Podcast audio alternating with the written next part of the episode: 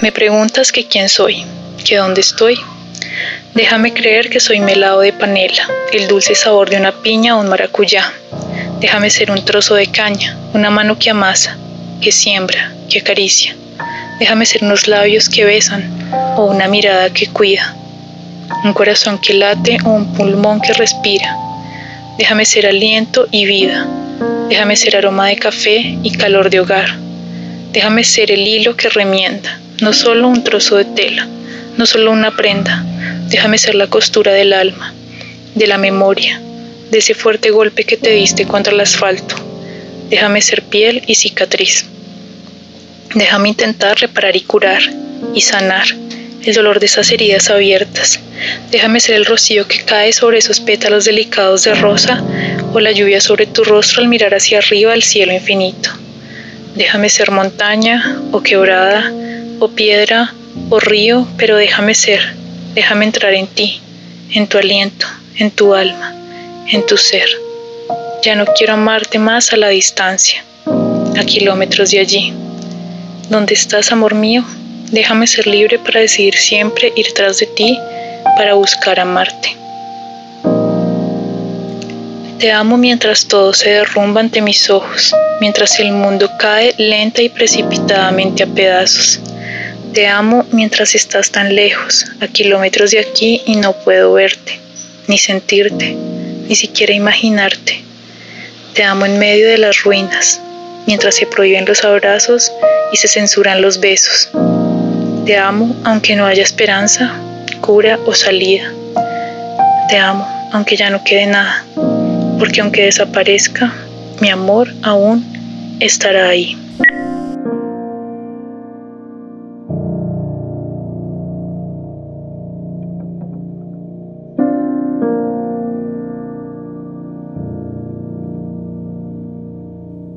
Hola a todos, este es el noveno episodio de Cartografías del Techo.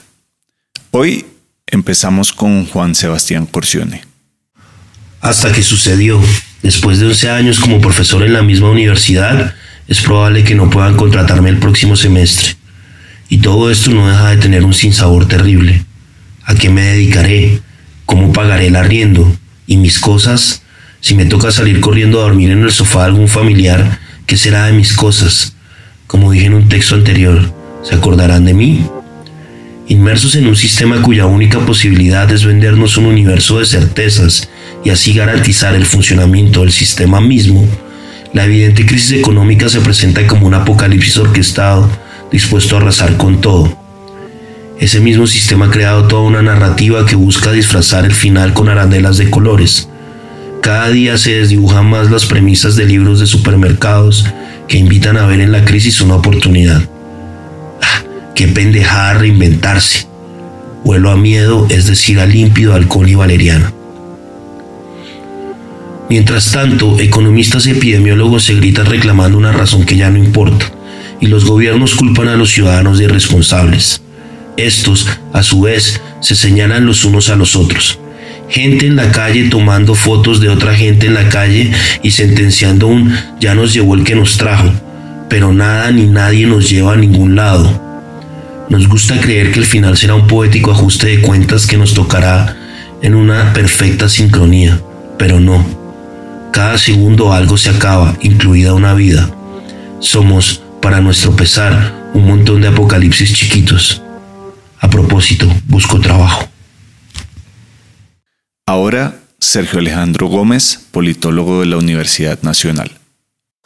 Entro de nuevo al WhatsApp a ver si me ha llegado un mensaje de algún conocido amigo que quiera hablar conmigo, que le interese saber detalles de mi forma de pasar la cuarentena o que vean este adicto a la literatura y la escritura una compañía válida para pasar estos días atípicos. No pretendo ser el ecuador del planeta, Tampoco que mis idilios, ideas y reflexiones basados en universos macondianos sean los temas centrales de una conversación casual. Un simple hola sería ideal en este momento.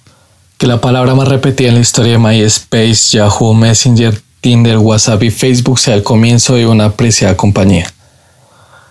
En mi bandeja de mensajes solo había una discusión en el grupo de egresados de mi facultad, de los cuales en su mayoría ni recordaba que compartieron en algún momento aulas de clase conmigo. Ellos debatían acerca de las razones por las que muchos egresados, como yo, seguían condenados a una cadena casi perpetua de desempleo. Pero, para ser sincero, en ese momento mi preocupación no pasaba por la situación laboral de mis colegas, sino en el árido desierto de mi bandeja de mensajes. 192 contactos y ni un solo mensaje personal. Mis padres, mis tías y mi tío ya se habían despedido de mí, pero el resto. Para ese día no había ni un saludo ni una despedida. Por inercia, después de silenciar el grupo, moví el pulgar en la pantalla para ver los estados. Con 192 contactos se pueden encontrar de todo tipo. Los de mis tías con sus fotos familiares y reflexiones positivas, las de mi hermano y mis primos pequeños con caricaturas y videojuegos, las de mis colegas con imágenes y dramas de politólogos, los links a artículos, noticias falsas y verdaderas, las menciones a algunas canciones, los emojis o ideogramas, las fotos propias o ajenas, las invitaciones a foros virtuales, los memes en ocasiones burlándose del virus y muchas otras cosas que a la gente se le va ocurriendo postear en medio de cualquier situación cotidiana. Ese sábado en la noche aparecieron algunos contactos que subían fotos de reuniones caseras, posando con botellas de whisky, aguardiente y cerveza, y con varios amigos bailando y cantando canciones de Jason, Jesse, Johnny, Johnny, con el volumen suficientemente alto para que se reitere que la música popular acompaña la noche de copas, pero sin llegar a los decibeles necesarios para que los vecinos más sensibles los amenacen con policías y celadores. ¿Estarán celebrando la llegada del virus a nuestro subcontinente guapachoso y tropical? ¿Conmemoran una semana más de vida? Rememoran las fiestas y parrandas del pasado cercano. Todos los nombres de cantantes de música popular comienzan por J. Viendo cada estado, me intrigaba saber qué tan buen anfitrión podría resultar siendo para una fiesta de ese estilo. ¿Cuántos de los 192 contactos vendrían a mi fiesta? ¿Estarán autorizados a subir en sus estados de WhatsApp cualquier pormenor de la imaginaria reunión? Tal vez Instagram me quitaría esas ideas. Y sí, Efectivamente lo hizo por unos pocos segundos. Más que los mensajes en el buzón, el cual también estaba vacío, me concentré en los efímeros estados. Lo primero que vi fue una serie de fotos de comidas. Puede que sean recetas fotogénicas que desde la pantalla de mi celular se ven o se hagan ver como manjares, pero ¿realmente sabrán delicioso o resultarán siendo simplemente objetos incomibles?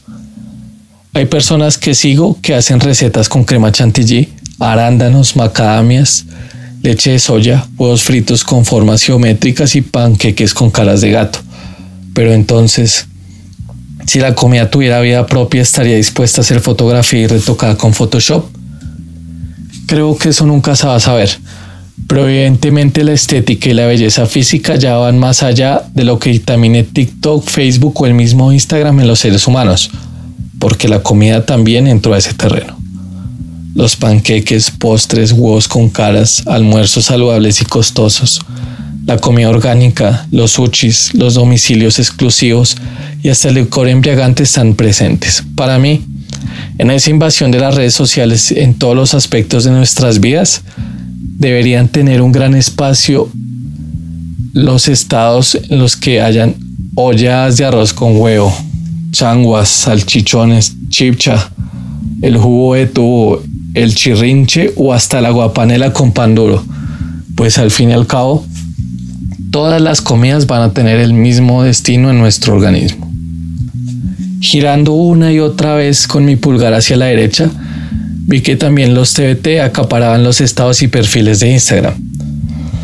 Por sus siglas en inglés, TBT significa Throwback Thursday o jueves de volver al pasado, pero como sucedió esa noche, ese tipo de fotos también salen a la luz los días sábado. Tal vez alguien reaccionaría si yo, que no sube muchas fotos a redes sociales por pena, por pereza o reserva, soy un TBT. Pero aparte de que no era jueves, no quería desgastarme en seleccionar una foto, retocarla, complementarla con un pie de página acorde a la ocasión y subirla pues seguramente eso me dejaría pegado a la pantalla casi toda la noche para saber si alguno de los 156 seguidores iba a tener una reacción o una curiosidad más allá de la vista instantánea. Evidentemente en esa revisión de estados no podía dejar de aparecer las reuniones fiesteras en plena cuarentena, aislamiento obligatorio inteligente, pandemia, coronavirus o fin del mundo. Ya ni sé cómo llamarlo. El caso es que quedó demostrado que ni la peor crisis sanitaria del siglo puede extinguir la voluntad de rumba y escabio que muchos, entre ellos mis vecinos, asumen como función vital para vivir. Ellos, quienes viven en el apartamento de al lado, sagradamente cada viernes y sábado en la noche tienen una celebración que roza los límites de la amanecida. En cada ocasión, los dos anfitriones permanentes llevan invitados a cantar karaoke, bailar a paso firme, tomar alcohol venteado, fumar marihuana y jugar la variante criolla y chipchombiana del parchis español, el querido Parqués. ¿Será que tanto anfitriones como invitados también subirán a sus estados de WhatsApp o Instagram las pruebas de sus reuniones clandestinas? No quise desgastarme en mirar las últimas novedades de Facebook que tenía para mí en ese sábado en la noche. Preferí apagar el celular, taparme los oídos del dulce pecado que estaba sonando de fondo en el apartamento de al lado y abstraerme en la literatura macondiana, pues en esa y en casi todas las noches de cuarentena ha sido mi única y sagrada compañía. Y finalmente, un corto texto de polufonía, alguien que se dedica a escribir la mayoría del tiempo y cuando no, dibuja mamarrachos. Si miramos lo suficientemente cerca, todo es triste. Nunca he salido del país. De hecho, el año que compré el pasaporte cancelaron todos los vuelos del mundo. Y así comienza o termina esta historia. Tampoco salgo mucho de casa, ni ahora ni antes. Tengo mis raíces en un solo lugar, como si mi única habilidad fuera permanecer. La inmovilidad es una cualidad rebelde en este mundo que premia los sellos en el pasaporte. Quiero aclarar que no pretendo decir algo impresionante, prefiero ser honesta. Y lo honesto no suele impresionar. Vivir en un mismo lugar una y otra vez es la forma en la que obedezco la necesidad, la manera en la que puedo huir del dolor, lo único que tengo y no es mío. Y cuando ya no se tiene un lugar, esto se siente migrar en tu propia ciudad. Hay un momento histórico en el que nos piden a todos quedarnos, y me quedo, hasta que ya no tengo dónde. El afán desmesurado por ser parte de algo propio me produce una angustia que va consumiendo mi propio cuerpo y ya ni siquiera eso puedo evitar. Los seres humanos, y me atrevo a decir esto como si supiera lo que hablo, sentimos como una gran desgracia todo lo incomprensible. La incertidumbre nos corroe como a mí, que me urge tener alguna certeza. Entre más pasa el tiempo, menos raíces tengo y me brota un deseo profundo de huir, si mi propio lugar no sé pertenecer, permanecer. No quiero quedarme en la nada, incluso para fugarse es necesario un dónde. Lo único que tengo es inservible. Unas cajas llenas de libros, un cactus que crece de una forma descomunal y un pasaporte con una foto horrible no hacen una casa. Tengo hogares, en plural, pero si miramos lo suficientemente cerca, no son mi casa.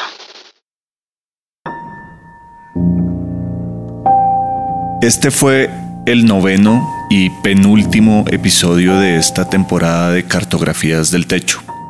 Una producción de esunatrampa.com, editado y mezclado por mí con la producción de Juan Sebastián Corcione y Ricardo Guerrero. Si nos han acompañado hasta este momento, saben que este es un contenido que creamos para lograr adaptarnos a lo que ahora es nuestra vida diaria. Mientras la cuarentena se desmonta paulatinamente, nuestras vidas regresan lentamente a lo que pensamos que es normal. Sin embargo, la verdad es que creemos que los estragos de este tiempo de aislamiento apenas empiezan y es por eso que sentimos que es necesario volver con una segunda temporada. Probablemente no de la misma manera, aún no sabemos, pero de lo que estamos seguros es que este periodo extraño y difícil de nuestras vidas va a continuar un rato. Así que si les gustan estas cartografías, por favor síganlas recomendando a sus amigos. En el episodio de hoy, Juan Sebastián Corcione, Sergio Alejandro Gómez y Polufonía, en ese orden. Muchas gracias a todos por escuchar. Los esperamos en nuestro próximo y último episodio de temporada. Y recuerden que no tenemos por qué sentirnos solos.